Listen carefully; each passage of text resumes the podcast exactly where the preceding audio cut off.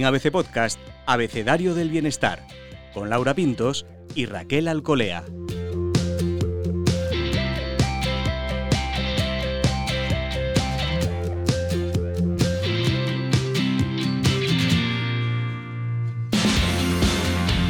Bienvenidos, bienestarios. Soy Laura Pintos y en este episodio del podcast Abecedario del Bienestar recibimos a Martín Giacheta.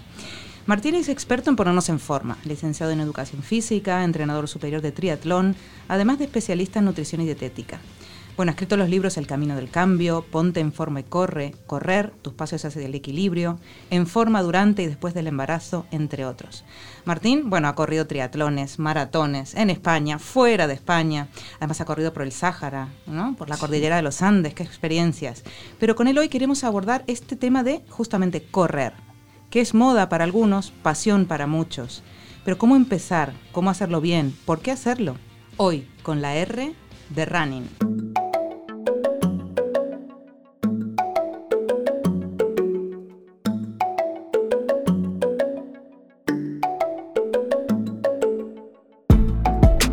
acompaña como siempre Raquel Alcolea. Raquel, ¿te tienta correr? ¿Lo has probado? Mira, no lo he probado.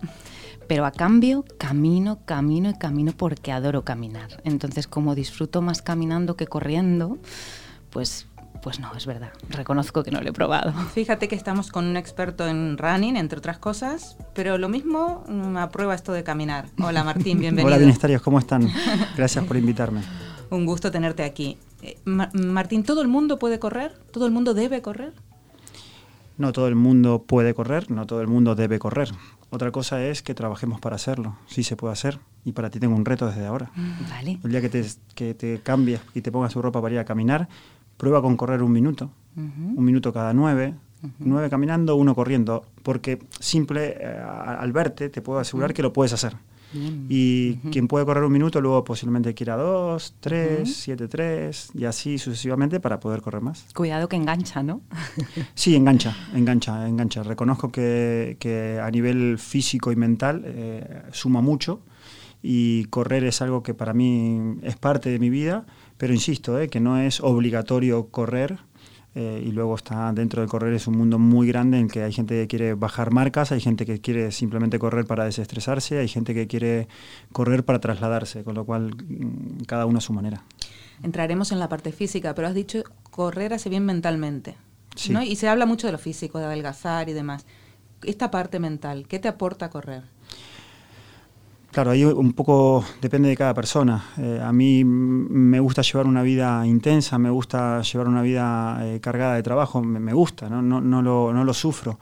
Pero sí es cierto que cuando llevas una vida intensa o cargada de trabajo, a veces necesitas equilibrarlo. En el caso mío, para mí nadar o correr son los espacios en los que más puedo equilibrarme y, mentalmente me hacen muy bien porque desconecto, porque voy mirando la naturaleza, intento siempre que sea correr la naturaleza, nunca lo haría yo personalmente en una cinta, en un gimnasio, porque me estresaría un poco más. Entonces, bueno, cada uno se tiene que ir conociendo y, eso es lo que tiene el correr, es tan amplio, abraza a todo el mundo y, y cada uno debería conocerse un poco para ver cómo y de qué manera lo puede hacer.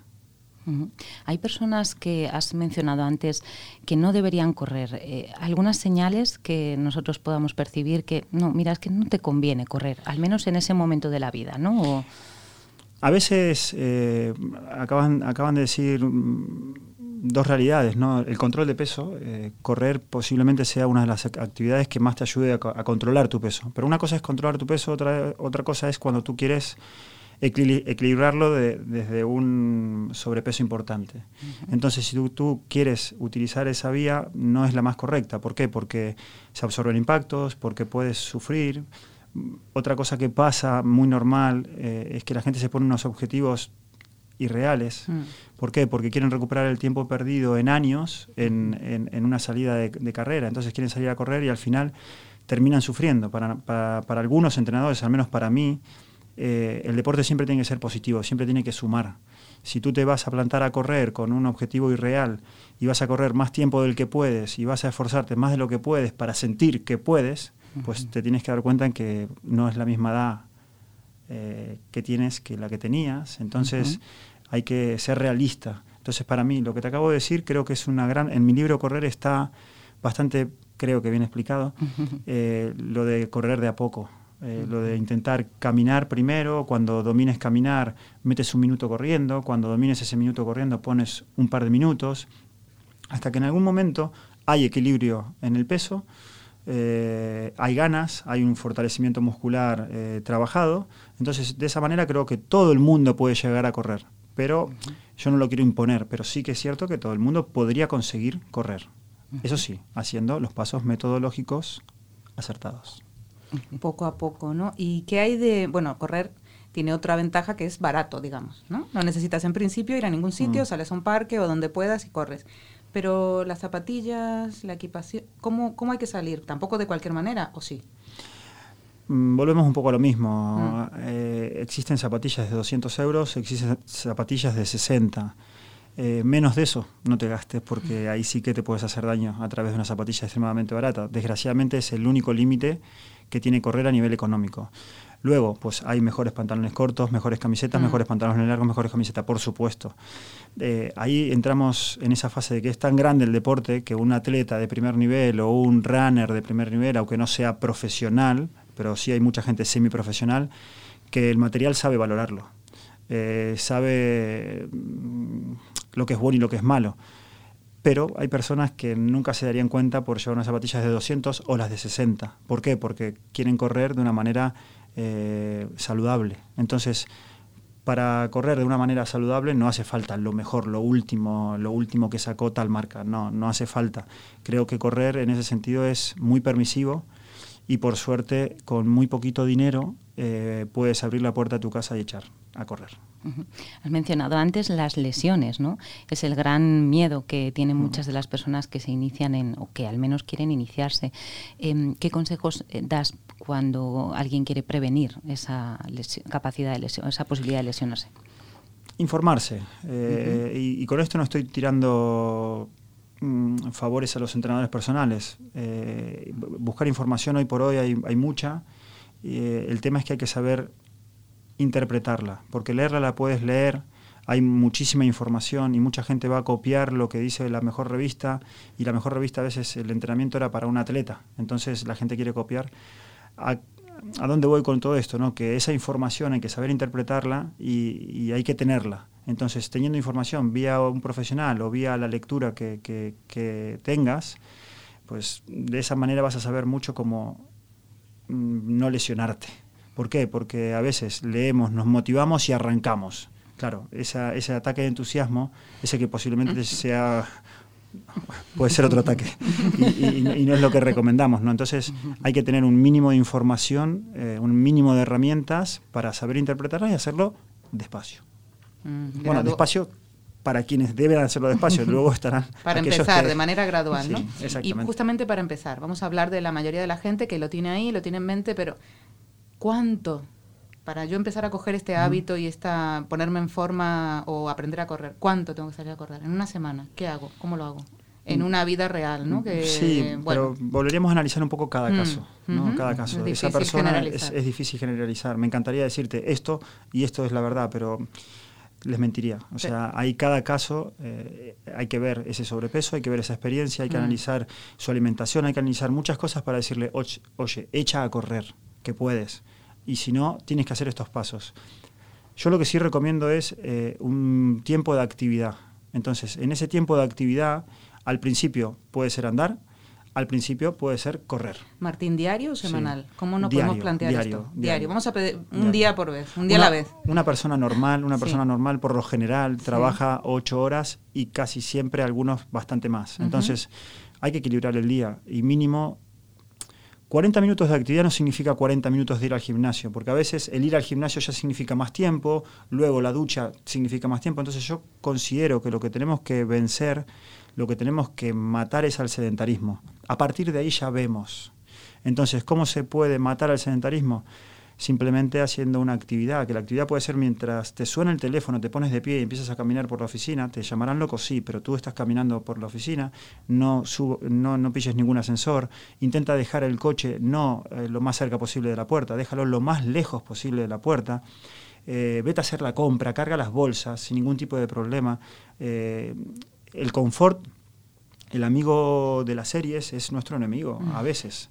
Entonces, lo que tenemos que erradicar es ese confort y empezar a caminar en una vida activa. Cuando tenemos una vida activa, a partir de ahí, cuando tenemos el aprobado, como hace un ratito comentamos, cuando tú tengas el aprobado, que yo lo valoro en un 6-7, cuando tengas ese 6-7, pues ahí vemos cuánto tienes que correr, cómo debes correrlo, a qué ritmos, qué marcas, etcétera, etcétera. Pero primero hay que combatir al, al, sedentarismo, que es el gran problema de esta población. Fíjate que cuando ha entrado Martín en la redacción, enseguida ha salido el tema del sedentarismo, ¿no? Eh, mira con sus ojos y dice... Uy, aquí hay mucho sedentarismo.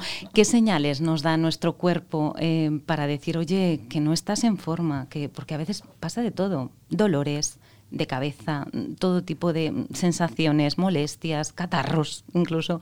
¿Qué señales ves en...?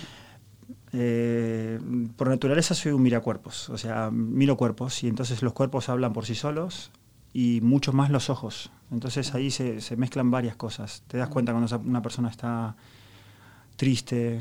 Eh, si no utilizamos la palabra tristeza, te podría decir bajón, ¿no? Está esa persona que no tiene ánimo, que está cansada, y a partir de ahí el, el cuerpo empieza a hablar y a decirte mucha, mucho, ¿no? Entonces, eh, yo el sedentarismo lo veo y lo veo demasiado. Eso es lo que o sea, da falta miedo. de energía. Esa Falta falta, de eso energía. de que el día hay que, oh, ¿no? Que hay que Es que el día pesa. pesa. Desde que empiezas Pesa. por la mañana pesa. Eso te puede estar indicando es que te falta Sí. actividad. A mí una persona mm, habla un poco por sí sola, esa persona que ya el lunes lo está sufriendo porque es lunes. Y yo soy de los que piensan que falta menos para el viernes, cuando es lunes. ¿no? Entonces así hay que enfocar la vida y, y ahí lo notas, la persona que es más activa, que tiene ganas de comerse ese lunes, ese martes, ese miércoles para que llegue el viernes y disfrutarlo. Y, y eso es lo que yo considero, que la información que nos da una persona es, es muy amplia para los entrenadores. Para los entrenadores que sepamos leerla, porque hay entrenadores que, que no es que no lo sepan leer, sino que se avanzan en las herramientas que tienen, que muchas veces son muchísimas y solo se centran en eso. Pero yo creo que la persona a veces te dice qué herramientas hay que utilizar. ¿Por qué? Porque te lo está diciendo o no, pero te lo está transmitiendo. Ujú.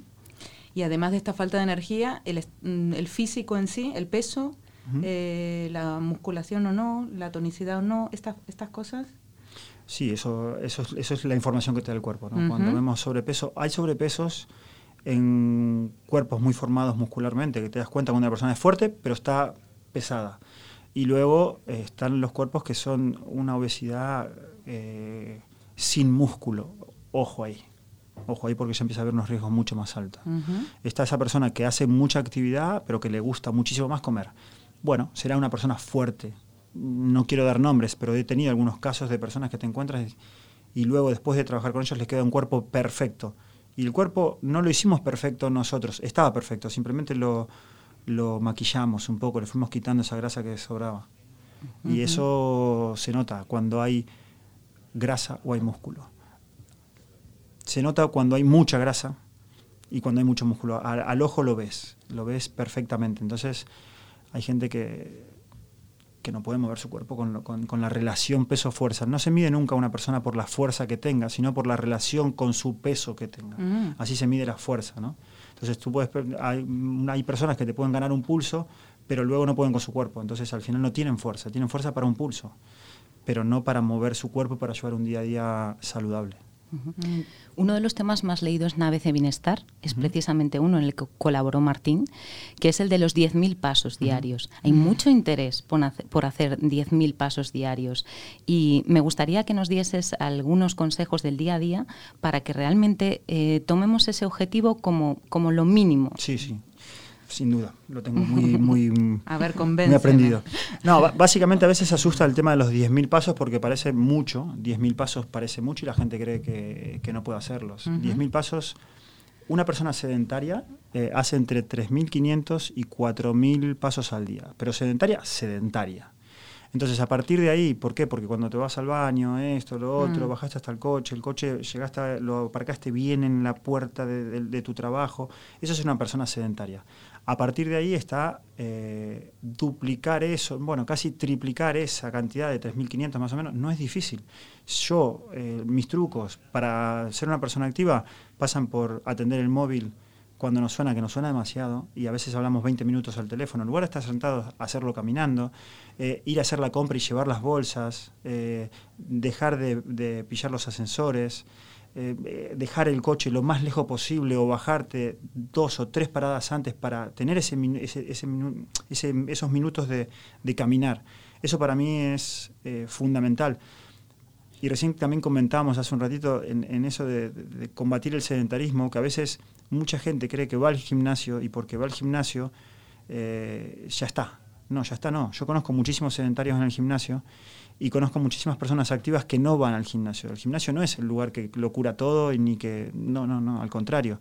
Ir un ratito al gimnasio dos, tres veces por semana no nos convierte en una persona saludable. Entonces, esos son temas muy importantes para mí. Los 10.000 pasos, perdona que me fui un poco, pero los 10.000 pasos es lo que la Organización Mundial está recomendando para ser unas personas activas.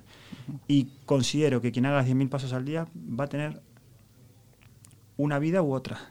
Ahí elige quien quiera tener una vida, una calidad de vida, poder enfrentar, eh, ser un abuelo que quiera jugar con sus nietos, eh, no pasar por el hospital y si pasa por el hospital, salir más temprano y llevarlo de mejor manera, porque cuando el sedentarismo no lo vemos porque somos jóvenes, porque a veces una persona es sedentaria pero es joven y, va tirando, ¿no?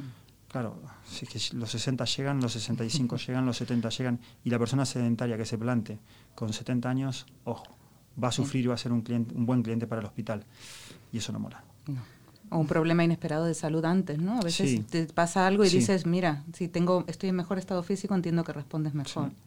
A mí esa frase de, bueno, de, algo hay que morirse, muchas veces las escuchamos. Cuanto más tarde... Hombre, cuanto más tarde mejor. Y Fíjate que cuanto más tarde ya es, para mí incluso está relativo, porque te puede pasar cualquier cosa, como les comenté a ustedes, a mí me atropelló un coche, y, pero el tema es cómo mm, vas a morir, de qué manera vas a mm. morir. Eh, eh, yo no quiero morir sufriendo, quiero morirme haciendo bicicleta por ahí.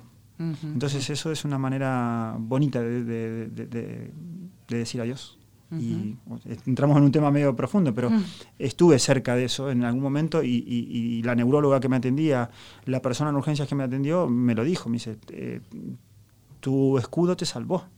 Entonces, eso está bueno, ¿no? El poder estar preparado para las cosas que pueden pasar. Es una lección de vida, ¿no? Que, no esperemos que nos dé la vida lecciones, ¿no? Que, estemos preparados y si no pasa, estupendo, pero que al menos estemos preparados. Esa imagen del escudo, ¿no? Construir un poco nuestro escudo de salud para, afrontar todo.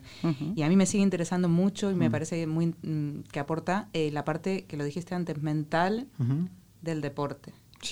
Porque se habla todo el tiempo, hablamos mucho de lo físico, estamos todos preocupados por el peso, el no peso, tal, pero ¿qué te aporta además? Y dijiste, por ejemplo, la energía. Lo primero que se nota cuando uno se activa es que tiene más energía. Totalmente. Debe estar más cansado. No, no, no, es que tienes más energía. 30 años como entrenador, 30 eh, años, no, tantos, pero casi, eh, me, me arrojan una experiencia. La experiencia es que el 95% de mis alumnos van por estética. Mm. Y el otro 5 es porque los manda el médico. Mm. Eso es así. Nadie va pensando en su salud, en su parte interior, en su fortalecimiento eh, eh, a nivel energía o mental. nadie, nadie te pide eso. Eh, todo el mundo te pide, no, quiero perder la tripa. Todo el mundo es lo, lo que se ve de afuera. Y ahí deberíamos revisarlo, ¿no? Revisarlo porque simplemente moverte, simplemente caminar, esos 10.000 pasos te van a llenar de energía, te van a hacer comer el mundo y, por dentro vas a estar mucho mejor. Y a partir de ahí, yo creo que por eso hablaba de los ojos que dicen mucho. Esos ojos van a ser distintos, esa sonrisa va a ser distinta, eh, esas ganas de vivir es una son actitud diferentes. También es una actitud. El deporte te da uno, el deporte, mm, expliquémonos bien, la actividad física en general te da unos valores, unas ganas de, vivir que yo lo recomiendo. O sea, no puedo no recomendar esto. Antes has mencionado que un entrenador personal le interpreta las cosas, ¿no? Las cosas correctamente. Algunos. Eh, algunos. Los buenos. Los buenos. Mm, no, sé si los buenos, pero algunos sí lo leemos, otros no. no, no yo no, me considero el mejor para nada. De hecho, hay gente muy buena, pero sí es cierto que algunos leemos más a las personas. ¿Es un lujo tener un entrenador personal? Mm, no, no, no, la palabra lujo a mí se me acerca, se me aleja un poco, ¿no? Sí, eh, yo creo que un entrenador personal se puede tener. Eh, entraríamos en el tema económico casi siempre, y el tema económico depende. Porque de cuánto te quieres gastar en un entrenador personal, pues lo que tú te quieras gastar. Porque yo he sido entrenador personal y veía alumnos una vez al mes Y ibas, les ponía la tabla, hablaba con ellos, los testeaba, y eso no es caro, eso es barato. Entonces, eh, es algo que podría recomendar para que la gente lo, piense, ¿no? Porque te estoy diciendo que te vas a gastar posiblemente lo que te vas a gastar mañana en una cena. Mm. Entonces, una cena una vez al mes, eso es llevadero. Pues no cenes ese día y, y acércate a un entrenador personal. Que luego quieres tu entrenador tres, cuatro veces, mal asunto. Claro. Mal asunto porque eso estamos hablando de... Bueno, mal asunto, buen asunto para el entrenador, pero también es, es, cierto que es más exigente y posiblemente ahí sí empieza a ser un lujo tenerlo porque te lo puedes gastar. Qué bueno que gracias a, bueno, a ese trabajo que por formas, eh, por, temas circunstanciales, lo has comentado alguna vez, has entrenado a, personajes muy populares, ¿no? Y fíjate que gracias a ellos también puedes eh, comunicar ese mensaje tan bueno que es eh, relacionar la salud con la actividad física. ¿Cómo es trabajar con los famosos? muy divertido. Muy divertido, como lo es trabajando con personas que no son tan conocidas. Lo que pasa es que es cierto, es cierto que algunas de las caras conocidas tienen unas vivencias únicas. Mm. Yo he estado, no quiero dar nombres, pero he estado en el gimnasio con uno que lo llaman por teléfono y lo llamó el Papa, como te lo cuento. Entonces, esas experiencias las vives solo con ellos y podría contarte mil historias. Esa me la acuerdo puntualmente, pero, pero eh, no sé, algunos conocidos míos, amigos míos, no sé, Obama los ha invitado a la Casa Rosada en su momento, o sea, mm. eh, Casa Rosada o Casa Blanca. No Ahí blanca. Blanca. Rosada en Buenos Aires. Sí, Me salió, me salió el argentino. Eh, entonces, eh, sí es cierto que son vivencias diferentes porque tienen vidas diferentes. Eh, ni mejores ni peores, son totalmente diferentes, enriquecidas en, su, en su labor mm, del día a día. y bueno, hay cosas muy no sé, muy locas, muy exageradas, muy divinas, muy simples, pero son diferentes. diferentes. Martín, y con la experiencia que tienes y, tanto con personas un poco más anónimas como con famosos, con todo lo que hay en redes, que también manejas bien, la comunicación que hay, ¿qué, mitos ves que te dices esto, si yo pudiera decir esto no es así, por favor? ¿Qué mitos, qué grandes cosas en torno a la actividad física estás viendo? Mm, a ver, me pasa como usuario, no como pequeño influencer que puedo ser. Eh, me, pasa como usuario que a veces vemos eh, gente de, la actividad física que, muestra su mejor ser y a veces eh, esa exigencia que tienen con, ellos mismos, que no la, no la critico, transmitirla a los demás no es fácil porque te puede alejar del deporte. Desgraciadamente, no todo el mundo está preparado ver lo que está viendo, entonces lo quiere hacer. Entonces yo veo gente que aleja a la gente del deporte, ¿por qué? Porque cuando lo quieres intentar, cuando quieres probar lo que está haciendo una persona admirada, ahí vienen las lesiones, vienen los golpes, vienen la frustración y posiblemente mentalmente la parte negativa. Entonces yo soy de los que piensan que el deporte siempre tiene que ser positivo. La vida para mí es mucho más simple de, de lo que nosotros creemos. ¿Por qué? Porque nos la complicamos nosotros mismos. Y de la misma manera yo creo que la podríamos simplificar nosotros mismas. Una persona activa, muy fácil podría ser activa. Eh, volvemos a los pasos, sería muy fácil. Ahora, si tú quieres hacer o quieres correr como corría el gran Chema Martínez, que lo admiro muchísimo, pues, oye, mm, a ver cómo lo pasas en el medio, ¿no?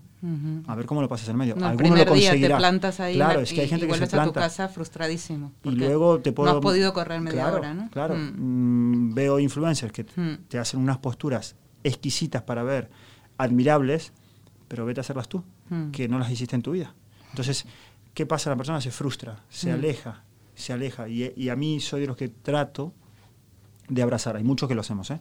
pero trato de abrazar a la gente del, del deporte, la actividad física es súper cariñosa con todo el mundo. Y cuando digo todo el mundo, hablo de la persona más, entre comillas, obesa del mundo con la persona que, más que mejor genética tiene de la historia. O sea, el, deporte abraza a todo el mundo, tiene hueco para todos. El tema es cómo lo encaremos. Ahí eh, ha creado Martín su propio método, el método G. ¿Cómo se puede resumir? Entiendo que es una cosa amplia, pero bueno, eh, las claves de tu método, ¿cuáles son?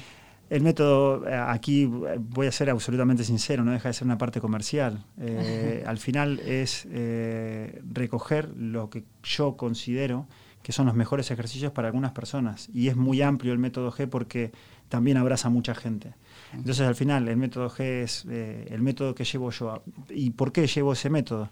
Yo fui jugador de baloncesto mm, semiprofesional en Argentina. Cuando antes de venir me empecé con el mundo para estudiar la licenciatura en educación física, empecé a correr, a nadar, a andar en bici, me, me acercó al triatlón porque ya no podía mantener la vida del baloncesto.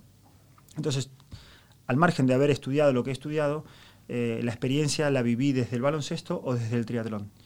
Y creo que hay grandes elementos en esas disciplinas deportivas que para mí son, fueron excelentes. Entonces es como adaptar a las personas. A mí me gusta trabajar por bloques, son casi siempre tres o cuatro bloques dependiendo de la persona, entonces voy metiendo en el medio pausas activas. Entonces el método G es eso. Es una manera de entrenar que a mí me fue muy bien y que pude adaptar a muchísimas personas. Bloques de ejercicios, entiendo. Sí, sí, sería, para resumirte más o menos rápido, tú haces una entrada en calor, dependiendo de la persona sería la entrada en calor, y a partir de ahí meter bloques de musculación mm. y dependiendo de cada persona, con dos ejercicios, tres, cuatro ejercicios, durante tres series, más o menos cuatro. Luego vas a correr, a nadar, a caminar, depende de la persona.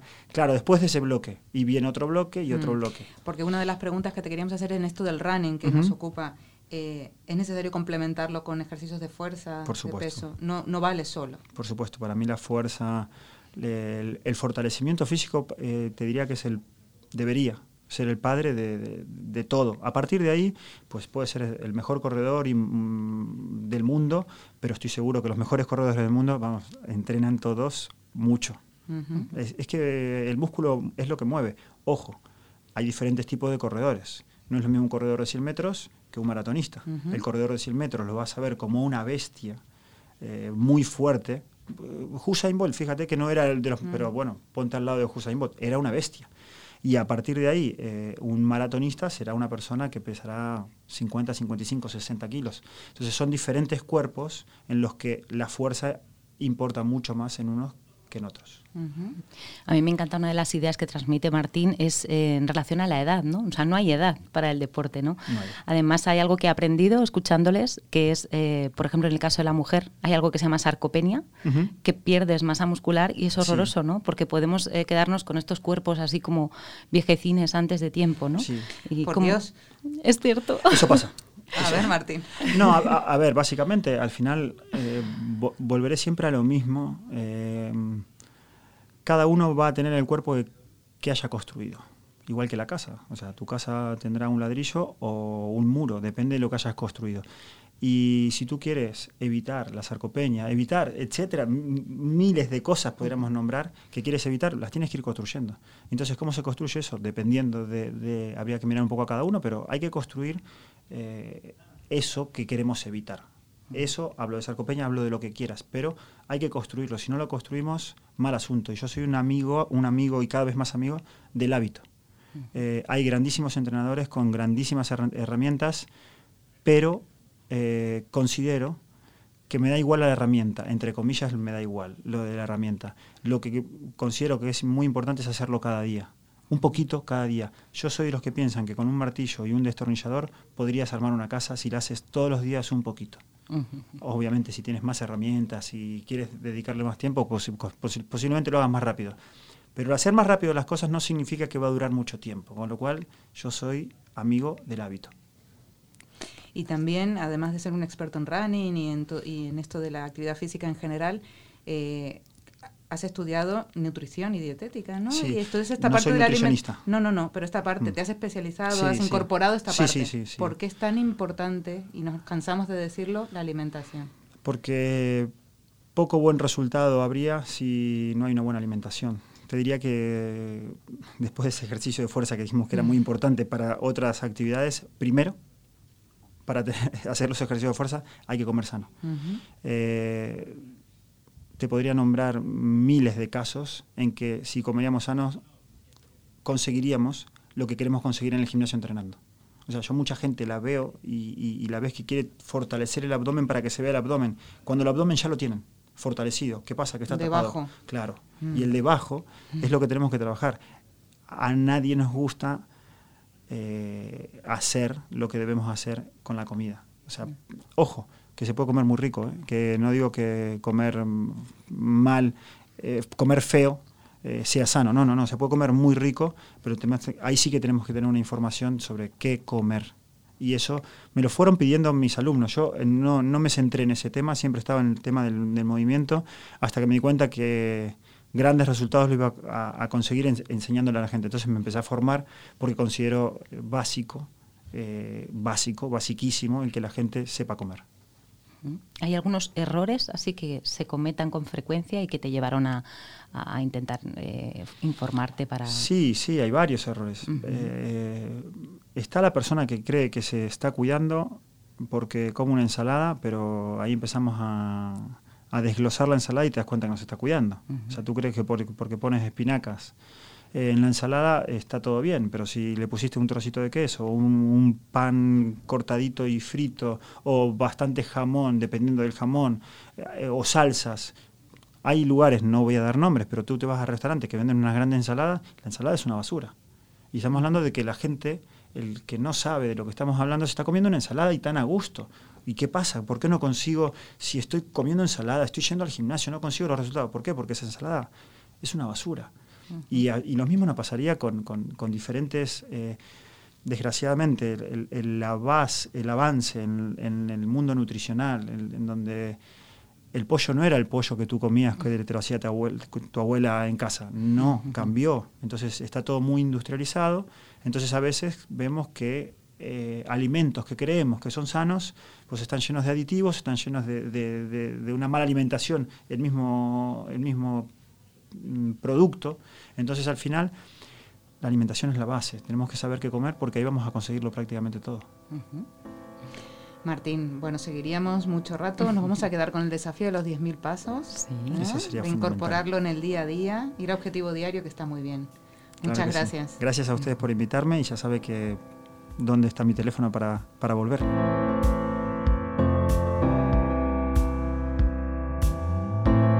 Raquel, ¿con qué te quedas de todo esto que nos ha contado Martín? Yo me quedo con el reto, yo lo voy a cumplir. Yo mm. sé que en ese caminar, caminar, yo me pego mis carreritas y dentro de poquito a ver si le puedo contar que ya corro.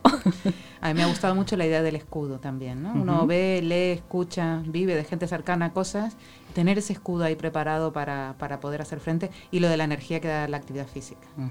¿Eh? Eh, eso es notable, notable. De repente te levantas con otras ganas y hay que asirse, agarrarse a esa sensación para, para cada día plantearse esa actividad.